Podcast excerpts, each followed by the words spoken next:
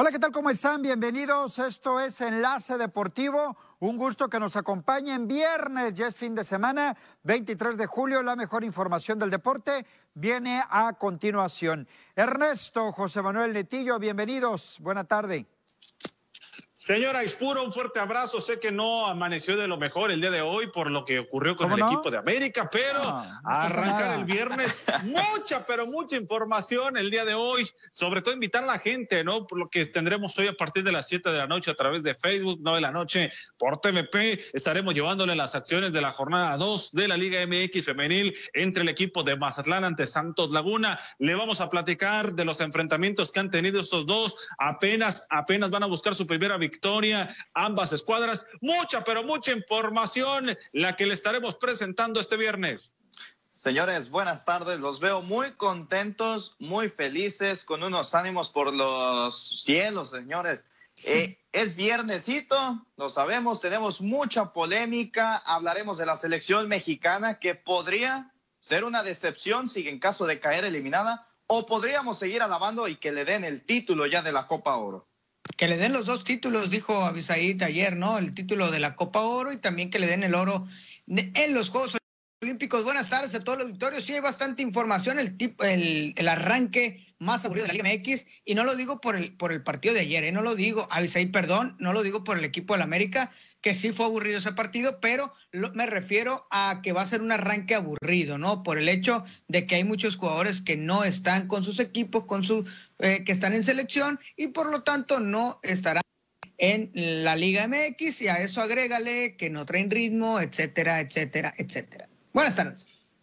Muy bien, eso lo vamos a platicar un poquito más adelante. Buenas tardes.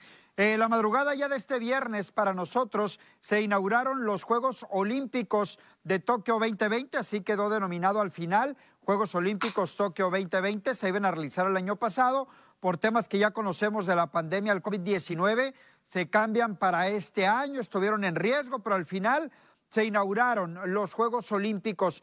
Obvio que una, una inauguración totalmente distinta, diferente muchos hablaban de aburrimiento, muchos hablaban de emotiva.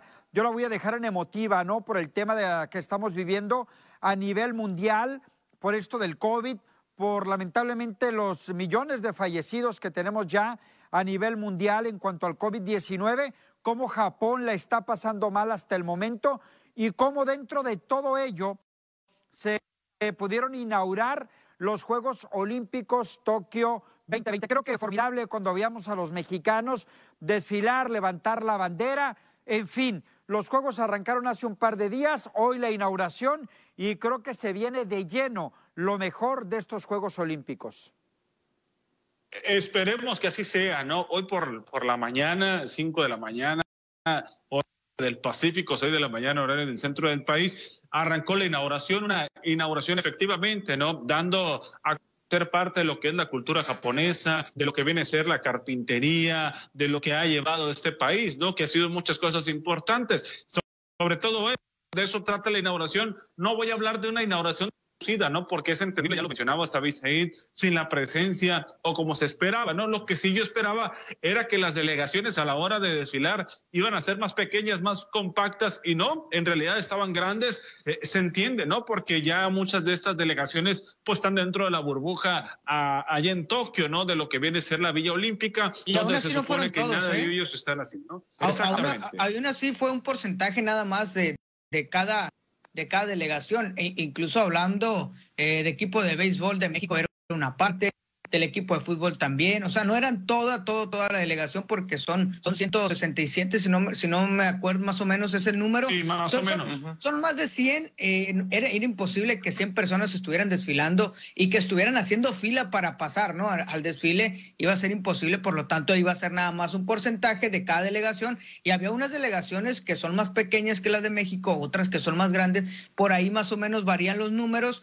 y unos presentaron eh, pequeñas, otros presentaron un porcentaje nada más del de su delegación, ¿no? Mira, en el caso a lo que menciona Netillo es, es, totalmente cierto. En el caso de la selección de los atletas de la selección anfitriona nipona, Japón, y también de Estados Unidos, que fueron los últimos en entrar a la ceremonia de inauguración, hicieron su respectivo desfile pero veíamos bastantes atletas que estaban ahí este, haciendo hincapié a este desfile. En el caso de México, pues sí, se vio reducido y ahí estuvimos viendo a los abanderados. En el caso de Gabriela López y también Romel Pacheco, que hicieron espléndido su trabajo. En el caso de lo que fue la ceremonia de inauguración, estuvo Naomi Osaka, la tenista que muchos conocemos y que fue la que encargada de encender el, fuego para dar inicio a los Juegos Olímpicos de Tokio 2020.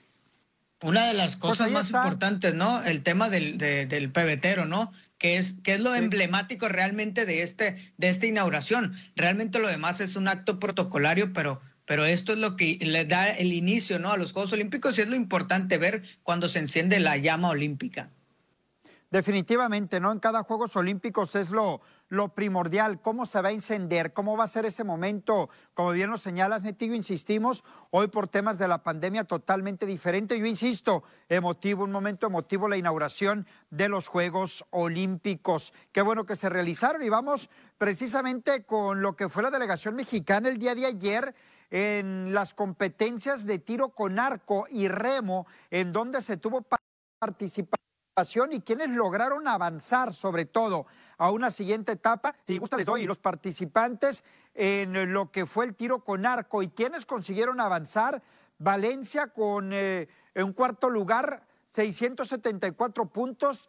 Aida Román, que es una de las eh, más conocidas en el tema de tiro con arco, en sexto lugar también con 655 puntos, logró clasificar, así como Vázquez en el lugar 32 con 637 puntos. Lechuga en Remo logró clasificarse también a la siguiente ronda y Álvarez, eh, retomando el tema del tiro con arco, son los que logran meterse a una siguiente etapa. Ya habíamos hablado del boxeo el día de ayer con Tamara Cruz, aunamos eh, nombres, por ejemplo, de Briseida Costa, que también ya está clasificada a una siguiente ronda y que tendrá actividad el próximo día, lunes, eh, martes 27 de julio, teniendo participación en estos Juegos Olímpicos. Sí, cuando vemos ahí precisamente también en, pantalla los horarios y las participaciones de, estos eh, atletas mexicanos que tendrán, por ahí vemos el arco mixto que será el día de hoy a las 21 horas, el ciclismo de ruta con Moctezuma a las 9 horas también de, acá de, de, México, del tiempo del centro, viernes 23, el sábado el softball, una vez más eh, contra los Estados Unidos, es este partido último, el badminton contra este viernes 23 también a las 8.30 y el badminton más, más tarde será a las 6.40 también el tiro al blanco. Eh, alterofilia y ciclismo de ruta, Yareli Salazar, la sinaloense, también tendrá participación. Tiro de 10 metros este sábado también a las 23 horas eh, del centro de México. Tiro con arco en los cuartos eh, de final ya a las 23.45 horas. Kayak este sábado. Fútbol este domingo 25 contra Japón será la selección eh, varonil de fútbol. El softball, una vez más, el domingo 25 de julio y natación de 100 metros el domingo 25 de julio y el voleibol de playa será también el 25 de julio. Pues esto es lo que vivimos el fin de semana, compañeros, actividad de bastantes, bastantes. Por ahí destacar el tema de los sinaloenses, ¿no? En voleibol y en ciclismo, que Yareli también tendrá participación el día de mañana, ¿no? Exactamente, ¿no? Eh, comentar, ¿no? Eh, hay que entender que poco a poco van todas las disciplinas y explicar, no todas las disciplinas arrancan al mismo tiempo, ¿no? Hay que recordar que de las más esperadas, obviamente, son clavados la marcha, porque ahí donde México siempre levanta la mano con posibilidad eh, en el tema de lo espectacular, ¿no? Eh, Exactamente, no, pero, de lo que llama más la atención en Juegos Olímpicos, creo yo, por ejemplo, está la natación eh, y está también lo que se llega a presentar con la gimnasia artística el atletismo es lo que iba a mencionar, que es el platillo fuerte en lo que viene a ser las justas olímpicas, ¿no? A la hora de que ya le toca entrar en acción. Por lo regular no empalman la natación y, el atletismo, siempre comienza uno o el otro después. Fíjate, ya ha sido estos Juegos Olímpicos. El atletismo es el final, es al final, es el rey de las competencias en Juegos Olímpicos, el tema del atletismo, donde ves a los atletas correr, saltar, impactante, impresionante. Lo mismo el tema de la natación. Hay otras disciplinas como el taekwondo que en un solo día de competencia eh, peleas desde arrancar hasta llegar a pelear por una medalla de oro, por ejemplo, el boxeo que ya arrancó algunos, otros se van trasladando y van avanzando poco a poco porque tienen también días de descanso. No, y también sabemos que tenemos una de, en esta justa olímpica, tenemos una de las delegaciones o más atletas mexicanos representando a su respectivo país. Y sabemos que las posibilidades de traer medalla son altas y viendo los resultados que veíamos hace unos momentos, puede haber posibilidades de que traigan algunos de estos atletas medalla olímpica para para el país de México. Antes, antes de ir a la pausa, se pronostican, no sé qué opinan ustedes, es lo que yo leí, se pronostican 10 medallas. 10 medallas para muchas. muchas eh, eh, es, lo que, es lo que les voy a preguntar. Eh, y cinco son ah, muchas a veces para México. ¿Y, ¿Y, quiénes son los que van a traer medallas? O sea, que tienen altas probabilidades. ¿Les parece si después de la pausa lo platicamos? Ok. Sí, vamos a la pausa, regresamos, cerramos el tema de Olímpicos y tenemos más que platicar en Enlace Deportivo.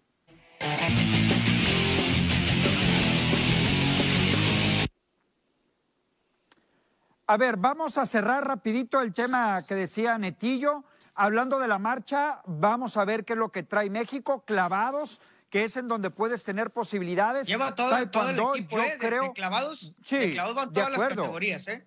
México es potencia en clavados, ¿eh? México es potencia. En taekwondo es potencia también. Vamos a ver disciplinas como el boxeo, ¿qué te puede dar? Abisaí, yo, yo difiero un poco el, término de potencia, ¿eh? porque ¿eh? para mí potencia es China. Porque China cuando no, no, China es la principal potencia. Te trae 10 medallas, China te trae 15 medallas.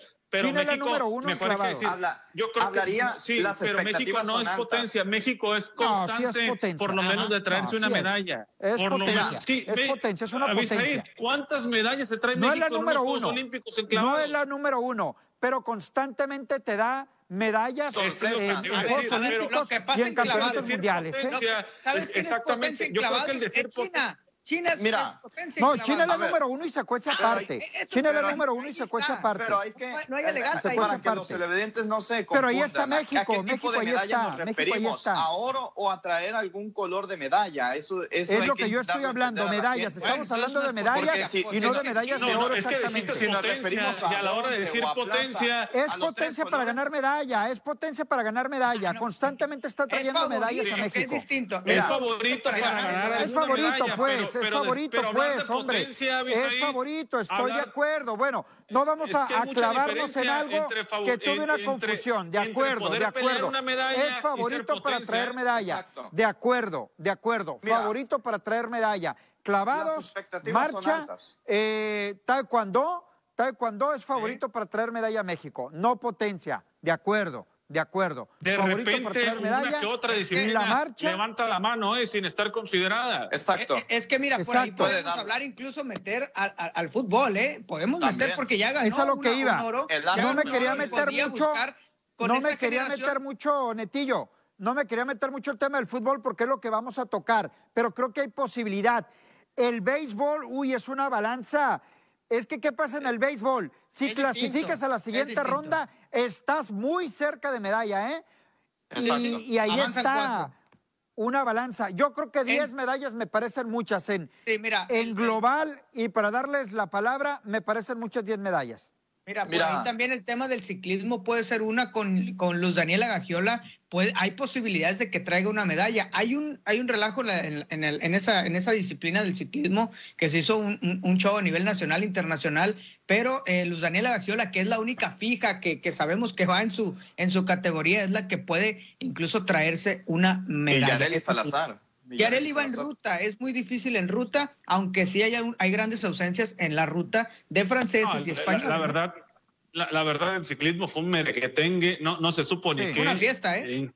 exactamente, ¿no? Yo creo que es para que la CONADE voltee a ver a las diferentes federaciones, en este caso la de ciclismo, y, meta profundidad para ver qué es lo que está pasando y cómo que dejas en ridículo al país, ¿no? Además de el esfuerzo que se hace para ganar una plaza olímpica, eh, pues salen estas tomas de decisiones por parte de la federación que, al final de cuentas te, bajan dos. Se dice. Oye, y mira también, para no omitir otra La, culpa por parte de los atletas la, están meramente poniendo a la federación de ciclismo, ¿eh?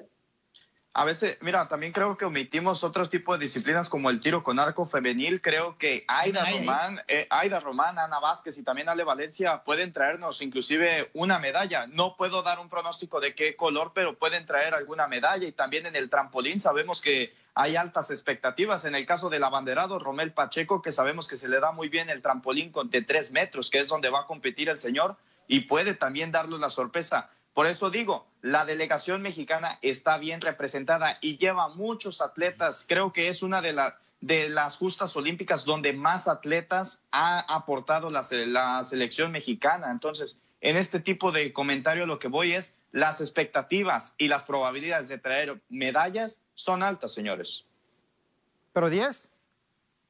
No, 10 son muchas. Y esas 10, ¿cuántas son de oro? Ojalá, no, ojalá, y no quiero, no quiero sonar malinchista. No quiero sonar malinchista. Ojalá sean 10, ojalá sean más. Pero con todo respeto, sí se ve muy complicado. Un mal chiste podría ser que la selección de fútbol gane y son más de 10, pero digo, cuenta como una. Sí. Pues sí, sí es mal chiste, Netillo. Sí es, mal, sí es muy mal chiste, Netillo. De acuerdo contigo. Entonces coincidimos en que, en que son muchas, ¿verdad? Pensamos que son muchas. Sí, yo creo que también, que, ojalá cada Juegos Olímpicos hablaríamos de 10 medallas, ¿no? Pero incluso Cuba, que es una potencia a nivel mundial, batalla en ocasiones para conseguir 30 medallas, ¿no? 40 medallas. Este, lo de México sí, ¿no? Eso te habla de que estamos todavía a años luz cuando vemos que cada, que cada proceso olímpico se hablan de 5 o 6 medallas quiere decir que el nivel en México a nivel eh, deportivo sigue estancado, ¿no? Mira, en general, yo quiero aclarar nada más esto, que todos se estancaron un año eh, eh, extra en su proceso, ¿no? Todos los deportistas en general, hablando de, de, México, no, no, no es un pretexto para que México diga, ay, es que nos estancamos un año más, fue en general para todos. Muy bien, vamos a ir a una pausa, regresamos, hay más aquí en Enlace Deportivo.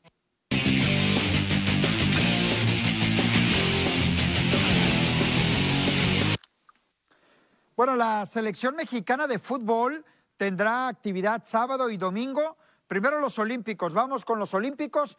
Ayer hablábamos de la goleada que le propinó a la selección de Francia. Netillo eh, minimizaba un poco el triunfo mexicano y decía que esto puede ser un oasis, que puede ser una, una mentira. ¿eh? ¿Qué sé yo? No sé qué decía Netillo, pero yo lo que sí creo es que Japón debe de estar preocupado ahorita por el equipo mexicano. Desconozco qué selección trae Japón.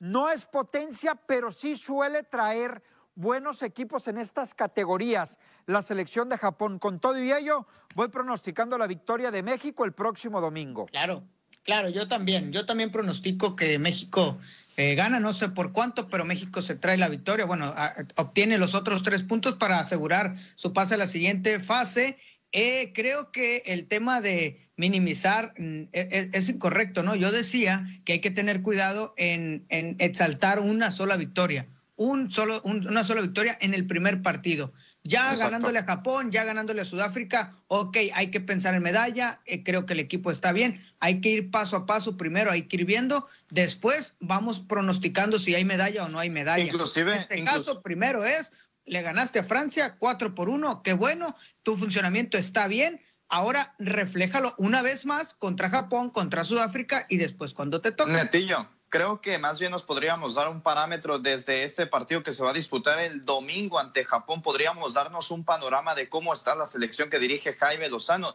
En el récord histórico sabemos que México ha sido superior a Japón, inclusive en los Juegos Olímpicos de Londres 2012 los venció en las semifinales por tres goles a uno. Entonces, ya, ¿eh? ya hay historia, ya hay historia entre estos equipos y sabemos que México siempre ha sido como favorito y ha demostrado que tiene las aptitudes, pero sabemos que Japón, como lo dice Abisaid, en estas disciplinas son muy disciplinados y se les da muy bien el, el fútbol colectivo de las inferiores, pero todo puede pasar. Creo que lo del fútbol mexicano, lo que despliega Jaime Lozano, ha sido mucho mejor y lo demostró ante Francia y puede repetir la misma dosis. A partir de ahí ya nos podemos dar un parámetro de si está para una medalla o todavía no.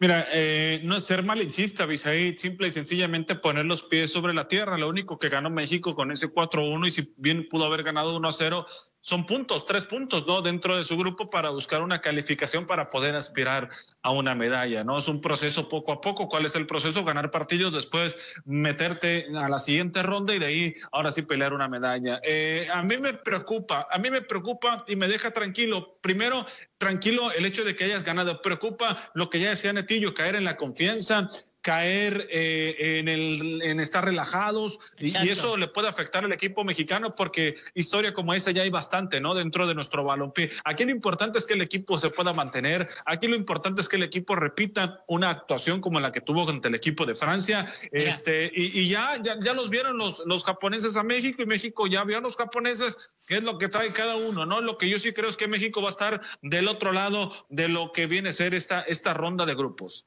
Mira, yo lo que pasa es que, muchas veces es hablar del funcionamiento y me parece que el funcionamiento de México fue muy bueno. Enfrentarse a una selección importante como la francesa. Ya hablaban ustedes y decían que jugó muy mal Francia, pero eso no es problema de México. También el que jugara mal pues, Francia pudo ser por la ¿eh? excelente participación que tuvo México en el partido y que lo haya hecho verse mal a Francia. Yo la verdad que le doy todo el mérito al equipo mexicano. Ahora, eso de confiarse, al contrario, ganas, goleas juegas bien sobre todo y esto al contrario te debe de generar confianza al enfrentar a Japón. Esto no significa que no puedas perder ante Japón o empatar ante Japón te viste bien, te viste imponente y más allá que se preocupe México, que se preocupen los japoneses por el equipo. Ese es el detalle realmente, que México cuando va de víctima hace, hace un excelente trabajo. En esta ocasión va pues contra Pues es que iba de víctima para ustedes o para algunos, pero México ya ganó medalla de oro en Juegos Olímpicos, Netillo. Va como el favorito ante Japón y eso es lo que complica y es lo que yo digo. Contra Japón, si vas eh, con toda la confianza y vas con el pecho inflado porque le, metiste 4-1 a Francia, ¿a qué Francia? Eh, es cuando digo yo, hay que tener cuidado, jueguen igual, jueguen con la misma confianza, con la misma idea antes de empezar el torneo. Antes, así como salieron contra Francia, salgan contra Japón. No porque ya le ganaron a Francia, salgan diferente. Es lo que le pasa al fútbol mexicano. Salen diferentes cuando ya tienen un buen resultado. Netillo, ahí es donde olvidamos algo, ahí es donde entran a detalle esos jugadores que ya tienen la experiencia, los que se llaman refuerzos. En el caso de Guillermo Ochoa, que sabemos que es un líder nato y en esta selección creo que le puede aportar eso, la confianza y la seguridad a la, escuadra que dirige Jaime Lozano. Contra los nipones, yo no hablaría de una preocupación porque tanto los nipones consiguieron su victoria ante Sudáfrica y México hizo lo propio. Están igualados en puntos, señores, solamente es la diferencia de goles. Pero aquí no hablaría de que los nipones están preocupados ni que la selección mexicana deba de estar preocupada, sino que más bien concentrarse a partir de que comience el balón y enfocarse en lo que viene a ser el partido los 90 minutos, como totalmente. Debe ser. Pero es que México no tiene por qué cambiar. México no, tiene por qué salir diferente a como salió ante Japón. pues es que ustedes están diciendo que con la goleada ¿eh? de 4-1 sobre Francia, que ya te confiaste, que, ya es distinto, totalmente distinto. Simplemente los franceses para el minuto 60 estaban fundidos y los japoneses son rápidos, ¿eh? A lo mejor técnicamente no están como los franceses, pero es un equipo rápido y sobre todo están en su casa. Yo no digo que México sea favorito. De hecho, Japón debe de ser marcado favorito porque va a jugar en su casa. Yo lo que alabo de México es que tuvo un buen arranque, que... jugó muy bien futbolísticamente, independientemente de la goleada, y que tiene con qué ganarle a Japón. Así de fácil es que Avisaí, no hay que ser conformistas. Con el, triunfo de, la selección mexicana no significa que ya tienen algo asegurado, que ya tienen una medalla. ¿quién está diciendo eso? ¿Quién está diciendo eso y quién se está conformando? Nadie no, claro que no. diciendo que la selección claro que no. Yo no estoy, yo no estoy ni confiado, ni conformado, ni mucho menos. No, los preocupados son ustedes. Los preocupados son ustedes. Avisaí, una, una, el hecho de que te confíes, el hecho de estar diciendo de que México le ganó cuatro goles a uno. Le ganó, punto hasta ahí. Consiguió una buena victoria, punto hasta ahí. Y que se concentre en el próximo partido. Pero tú los estás elevando, los estás elevando a esta selección yo no los estoy elevando, yo estoy diciendo que arrancaron muy bien y que le pueden dar un muy buen juego a Japón. Es más, José Manuel, yo vi un grupo complicado para México, no con ello decir que no iban a calificar, complicado porque estaba el anfitrión y porque estaba Francia y un Sudáfrica con un interrogante muy grande de cómo puede llegar este torneo. Yo creo que México puede ganar el grupo con nueve o con siete puntos. Yo creo que el problema empezó el día que le dimos un valor a Francia sin conocer a Francia. Exacto. Ese, ese día fue el problema. ¿Por qué? Le dimos el valor a Francia, lo decía ayer, como si fuera la Francia campeona del mundo. Y no es la campeona del mundo. Es totalmente diferente. Cuando tiene refuerzos como Taubín y Guiñac. a ver, a ver, Abisaid. Le diste un valor a Francia le estás dando un valor a Francia muy elevado por encima de la selección mexicana y no lo tiene. No lo tiene. Y, lo, demostró en el terreno de juego. Claro que no lo tiene. Exacto, no lo tiene. Pero tú se estás dando, le ganamos a Francia. No, porque no sabían muchos. No, no, no, no, El problema es Francia, Francia, el problema mejor, Francia lleva el mejor futbolista del, de, que participa en México. ¿eh? O sea, Exacto, en, el último año no. El mejor, en el último año no. En mexicanos y extranjeros. Es más, desde hace ¿sabes quién ¿eh? debe de estar bien preocupado, Ernesto, ahorita? ¿Sabes quién debe de estar bien preocupado? Miguel Herrera, con ese Guiñac y con ese Taubín, se debe de preocupar, ¿eh? Porque son los dos futbolistas más caros que va a tener para el próximo torneo. A ver, y con todo respeto, cuidado, cuidado. A ver, ya ¿eh? para terminar, México, para, para que estés contento, Avisaí, no, no es por darte gusto, pero es lo que yo pienso, México le va a ganar a Japón. No sé cuánto, pero México le va a ganar a Japón. le va a ganar. Va a haber un empate, Yo también creo que le, yo creo que le gana a Japón y empata con Sudáfrica, ¿eh? No, yo creo que al revés, fíjate. Yo creo que el empate podría llegar con Japón y ganarle a Sudáfrica o ganar los tres partidos, ¿eh? Lo veo más viable contra Japón empatar. Pero puede Yo también. Podría haber un empate con Japón y una victoria con Sudáfrica o ganarle a Japón. ¿Por qué no? ¿Por qué no? Yo creo que sí va a complicar más Japón que lo que complicó Francia. Así de fácil. Terminamos el bloque, señora Espuro. Pues vamos a la pausa y regresamos para hablar del otro tri. Aquí en toma agua, toma agua, por favor.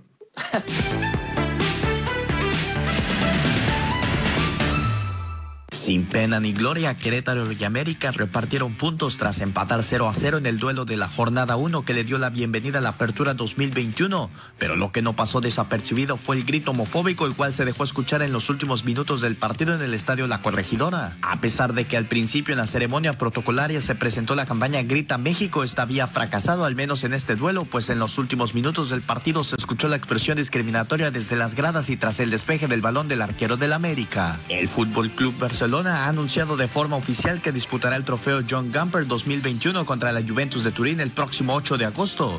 Esta edición tendrá múltiples sorpresas, pero la que más llama la atención es la asistencia del público al Camp Nou, después de que el Procicat considerara hace unos días que la presencia de aficionados en un solo lugar podría derivar múltiples contagios de COVID-19. Este partido lo disputarán tanto el equipo masculino como el femenino de ambos equipos. Este duelo será algo histórico para el club ya que el Barcelona femenino jugará su primer Joan Gamper y también significará el regreso del público en las gradas del Camp Nou que podrá recibir hasta 19.869 aficionados.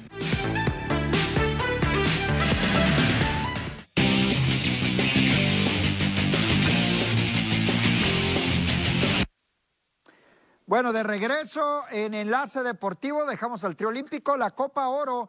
Llegaron los partidos a morir. El día de mañana hay dos encuentros, pero el que nos interesa es el Honduras contra México. Pronóstico, señores. Gana México y, aquí ya tiene que ganar gustando, ¿eh? O sea, nada de que gano a penitas, porque si lo haces otra vez a penitas, vete olvidando de ser campeón, ¿eh? Señores, voy a sonar ridículo, pero Rodolfo Pizarro está ya en concentración y creo que puede aportarle algo a la selección mexicana. No, El Salvador, ¿eh? No, creo que dos eh, eh, hondureños eh. ya se aventaron por la ventana del hotel. No, no jugamos, dijeron, va a jugar Pizarro. Mejor no, vamos, dijeron. No, miren, siendo objetivo, creo que la selección mexicana tiene que, por supuesto, hacerse de la El victoria. Mesías de la selección yo no hablaría si de goleada o de gustar, pero tienen que conseguir la victoria sí o sí, o sería un fracaso. En Copa Oro tienes que ganar y gustar. Ganar y gustar, no hay más para México, ¿eh? Pero aquí el problema es que la selección mexicana no gusta y no golea. Y si golea esas selecciones inferiores. No, yo creo que, a ver, yo creo que, eh, o sea, sí estoy de acuerdo con ustedes. El tema de que tiene que gustar y tiene que golear está bien. Exigirle eso a la selección mexicana, pero en este momento, en este punto, después de vivir los últimos tres partidos, ya exigirle que golee a México ya es de más. Con que gane, mira, si gana 1-0 y avanza a la siguiente fase, es suficiente. El Tata Martino está quedando a deber. a mí me está quedando ¿Qué demonios estás diciendo? Estás hablando del gigante de la CONCACAF. ¿Cómo que no va a golear y no va a gustar? Exacto, el equipo anda a Tokio, Neto. el equipo anda a Tokio. No, Avisaí, no, no, no, no, no, no, no, estás equivocado, no anda a Tokio. Está Memo Ochoa y Luis Romo por allá en Tokio y, y Lainez, se acabó. Luis, Lainez, Córdoba, Alexis Vega, Montes, Johan Vázquez, Jorge Sánchez. Hay ocho que van a ser titulares. Ocho que van a ser titulares en la eliminatoria. No, no los estoy excusando. Con todo y eso México tiene que ser campeón con todo y que la mayoría de los jugadores que van a ser titulares ya en selección mayor andan en Tokio. Con todo y eso México tiene que ganar. De acuerdo, eso ya de gustar, que tendría que, tendría que, pero con esta selección es que es una obligación gustar. ya por último, ya por último, el, la vez que ganó el Piojo Herrera su Copa Oro, la única que tuvo y con polémica y que terminó con polémica incluso fuera de la selección mexicana, es apenas ahí Así ganaron y no gustaron y no goleaban. Así, entonces, así puede ganar México, incluso con ayuda arbitral y todo eso, pero tiene que ganar México. Mira, yo no hablaría, México le va a ganar Honduras. mira, yo no Honduras, acerca de ayudas arbitrales. Sabemos que sí, la Copa Oro se ha, se ha envuelto en mucha Es el favorito eh, de la Copa Oro, es el favorito. Es el favorito. Imagínate si esa selección mexicana le dice adiós, bye bye a la Copa Oro. Se pierde por completo el negocio de la CONCACAF. Pero hablaría, hablaría de Honduras también, de que le puede dar y le puede plantar cara a una selección mexicana que sabemos que está no, ¿eh? con, lo que vi ante Qatar no creo. Esta no. Con lo que vi ante Qatar no creo. México le tiene que ganar a Honduras. Yo no voy a hablar ahorita si va a ganar o no la Copa. Hablo del juego de mañana. Pues México lo, va a ganar. Sobre todo, sobre todo. Que le la copa, por el pésimo juego, por el pésimo juego de Honduras, México le va a ganar y ya veremos en la siguiente ronda cuando se enfrente eh, al siguiente rival. Ayer arrancó el torneo del fútbol mexicano, Querétaro contra el equipo de las Águilas del América. Eh, vi los 90 minutos muy a gusto, tranquilo, cenando, me divertí, me entretuve. 16 remates del equipo del América, 4 del Querétaro, 2 fueron al arco del América, fallaron mucho, de acuerdo. 57% de posesión, muchas faltas. un penal que no le marcaron a Querétaro, ¿eh? No, no, no, no hubo tal, no hubo tal. Yo creo que si quieres hacer polémica, Ernesto, no va por ahí. si quieres hacer polémica, no, va por ahí. ¿no? ¿Cuál es la función del VAR? el hecho de estar ahí ¿Por qué no, las marcas? ¿Por qué no las revisan? ¿Por qué no le avisan al árbitro si todo el mundo estamos viendo que hay falta? ya sea dentro o fuera, pero había una falta y si le daba secuencia era dentro del área, ¿no? Y al final de cuentas se la terminan perdonando a América, que no fue su mejor partido. Este, tuvo, tuvo posibilidades, tuvo muchas, tuvo algunas bajas, si bien es cierto. No. Fue malo el juego. A mí me gustaría escuchar un comentario del señor Aispuro. Es que fue malo el juego. Del equipo bueno, si no me van a dejar, ¿no? Si no me van a dejar hablar, pues cómo voy a dar mi opinión. Hablo, doy mi opinión y la dan ustedes y el más. Ustedes mandan a pausa. Ustedes mandan a pausa. Malito el juego del América, dominó el partido. Lo que pasa que no supo qué hacer con la pelota. Al frente, Roger Martínez falló un par claras. Por ahí Laines no anduvo de lo más acertado. Eh, no voy a hablar de las bajas porque América no tiene que fijarse en eso. Mucho más plantel de Querétaro. A Querétaro lo hicieron al vapor, mucho futbolista que no estaba en este equipo. América debía ganar, mal partido y nada más. Va arrancando el torneo no le damos el mérito propio también al guardameta Washington Aguirre, quien es el guardameta de Querétaro, que tuvo un excepcional partido y fue pieza clave para mantener el arco local en blanco, con saldo blanco. No, no creo, fueron más los desaciertos del América que el arquero. Pero las, pero las Águilas también tuvieron oportunidades y tuvo mayor claridad en el juego, pero no las aprovecharon y se podía haber hecho de los tres puntos. Ojo, las primeras jornadas son engañosas, señores. Este empate para mí no refleja que el América va a con José Manuel. Totalmente. tuvo dos o tres, sí tuvo dos o tres el arquero de Querétaro muy buenas, ¿eh?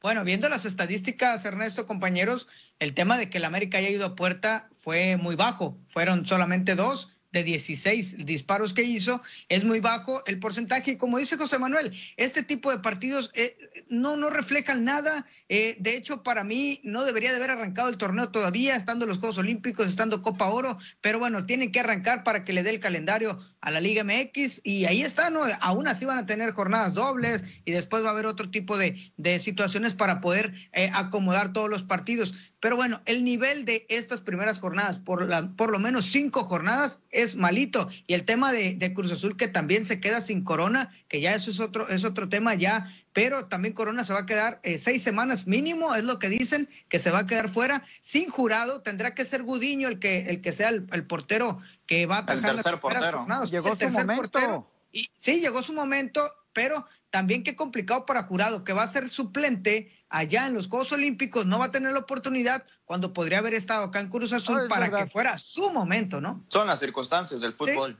Sí, se dio ni modo. Sí, de acuerdo, ¿no? De acuerdo en ese sentido. Eh, de Cruz Azul que va a tener muchas bajas, ¿no? En el arranque vemos eh, la jornada número uno, Querétaro 0-0 con América, se reparten puntos, sale ganando Querétaro por mucho, por supuesto. Necaxa eh, contra Santos, hoy hay dos partidos, y el Juárez ante Toluca. Pachuca contra León el sábado, duelo de hermanos. Chivas San Luis también el sábado. Para el domingo, Pumas Atlas, Monterrey Puebla, Tijuana Tigres y Cruz Azul contra el Mazatlán. Ernesto, que tenemos tema del Mazatlán también, ¿no? Sí, hoy hubo conferencia de prensa, noticias, le estaremos eh, pasando un, un, fragmento de, de, lo que dijo Beñat San José, pero lo más importante, ¿no? Se hablaba que Cruz Azul tiene muchas bajas, San José eh, da la sorpresa diciendo Mazatlán también tiene bajas y bajas titulares, ¿no? Importante en la columna vertebral de ataque, hablaba de seis más o menos de los que iba, no iban a estar para el equipo de Mazatlán, de los más importantes, atrás Padilla, de medio campo hacia adelante, Giovanni Augusto y el goleador Michael Rangel no estarán arrancando el torneo para el equipo de Mazatlán, ¿no? Entonces eso termina por preocupar pues porque pues, ¿Pero por son, qué son tus principales piezas de medio campo hacia adelante. La columna lesión, lesión, y enfermedad no, no queda a conocer el técnico. ¿COVID? ¿COVID, otra cosa o qué será? No, no, no han adelantado el parte médico, pero sí, ya es un hecho que no van a estar estos jugadores de arranque. Final del bloque, señora Ispuro. Muy bien, vamos a la pausa. Regresamos a platicar del Mazatlán Femenil también.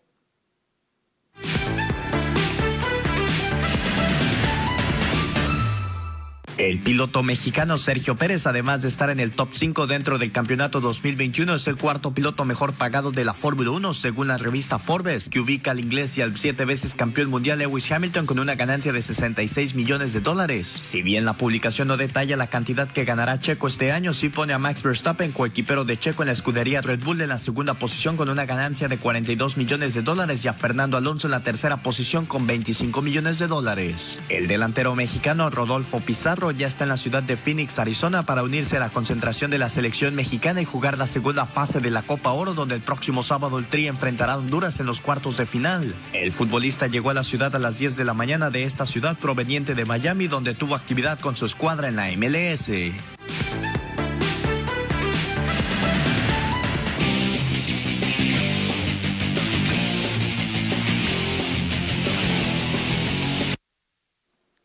Les recuerdo que nos acompañe en el Facebook Deportes TVP hoy a las 19 horas. Ernesto, vamos en vivo con el Mazatlán FC ante el Santos Laguna a las 21 horas a través de la señal de TVP el 10.1.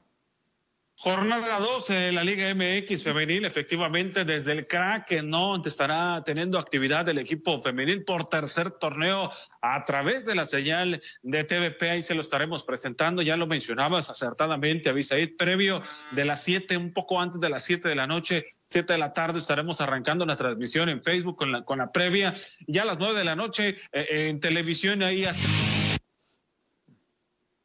a lo que viene a ser este partido. No se lo puede perder. Será la tercera ocasión que Mazatlán y Santos se vean las caras. Mazatlán no le ha podido ganar a Santos, ¿no? La primera vez que se enfrentaron empataron allá en la comarca lagunera. La segunda ocasión fue una derrota muy dolorosa para el equipo de Mazatlán porque era un partido en la fecha número 17 del torneo anterior que Mazatlán lo ganaba 2 por 0 y lo terminó perdiendo tres goles por dos, ¿no? Y ahora eh, ambas escuadras arrancaron este torneo con derrota. Santos que viene de caer ante el equipo de las Águilas del América y Mazatlán de perder ante las campeonas. Le tocó bailar con la más fea ante el equipo de Tigres, dos goles por cero. No un buen partido. Mazatlán buscando eh, comenzar con el pie derecho su participación en casa. No vamos a ver si lo puede conseguir el día de hoy el equipo de Miguel Hernández, el entrenador, director técnico. Por el lado de Santos Laguna estará el señor Jorge Campos. El entrenador será el encargado de llevar las riendas del equipo de la comarca lagunera. Fíjate, sabemos que Mazatlán FC le gusta mucho hacerse fuerte en el Kraken y sabemos que puede rescatar buenos puntos. Como lo decías tú, Ernesto, pues Mazatlán FC se le ha complicado mucho el enfrentar a Santos Femenil, pero creo que dentro de su casa sabemos que puede rescatarle aunque sea un punto. En el último compromiso hubo anotaciones por parte de Anaí Rentiera, que sabemos que es sinaloense, inclusive originaria de Mazatlán. Entonces, aquí, válgame la redundancia, enfrenta enfrenta, enfrenta a su respectivo rival que sabemos que es sinaloense. Entonces, ¿qué, ¿cuáles son los pronósticos para este compromiso? Me lo reservo mucho, pero podría ser un empate. Pues es lo mismo, ¿no? Podría es lo mismo que la Liga MX, ya lo mencionábamos ahorita, es el arranque. Eh, apenas van entendiendo muchos el funcionamiento eh, los cambios que se hicieron, si fueron jugadoras, vinieron otras, eh, eh, todo esto va arrancando apenas, es la jornada número dos, digo, es distinto en la Liga MX femenil, pero también se dan estos, estos distintos ritmos y hay que ir viendo cómo se van, cómo se van mejorando. Hay, hay que dejar claro que es muy distinto hablar de, de, los, de los equipos grandes en la Liga MX como tal y la Liga MX femenil que apenas están buscando esa grandeza, ¿no? Pero sí hay que aprovechar la localía, ¿no? El Mazatlán FC. Hay que buscar aprovechar la localía y sacar el resultado. ¿Por qué no pensar en los tres puntos? Podrían, ¿no? Estuvieron muy cerca en la, última vez que se vieron las caras acá en el Kraken, estuvieron cerca el equipo de Mazatlán, pero había, eh, se había metido en un en un bajón, ¿no? Este equipo femenil, vamos a ver si ahora arrancando el torneo logra sacar puntos jugando en casa. No se pierda la transmisión, ahí estaremos para que esté pendiente de las acciones. Señora Ispuro, llegamos al final de este bloque. Vamos a la pausa, regresamos.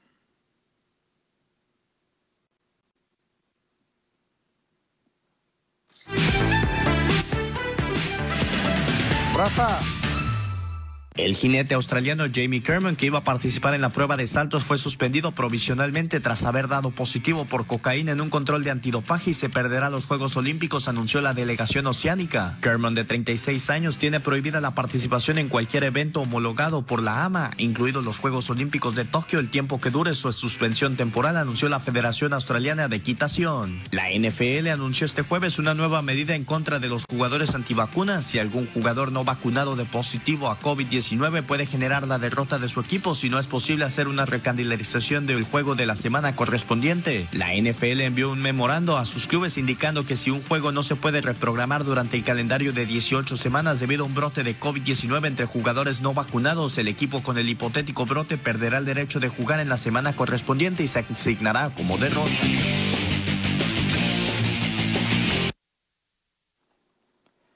Como experto, siempre das lo mejor de ti en la obra. Garantiza la calidad de tus trabajos usando adhesivos para pisos y muros, Pegazulejo, Pegavitro y Polimor, los mejores adhesivos en la zona del Pacífico. Detrás de cada recubrimiento duradero, Niasa, entre tú y tu obra.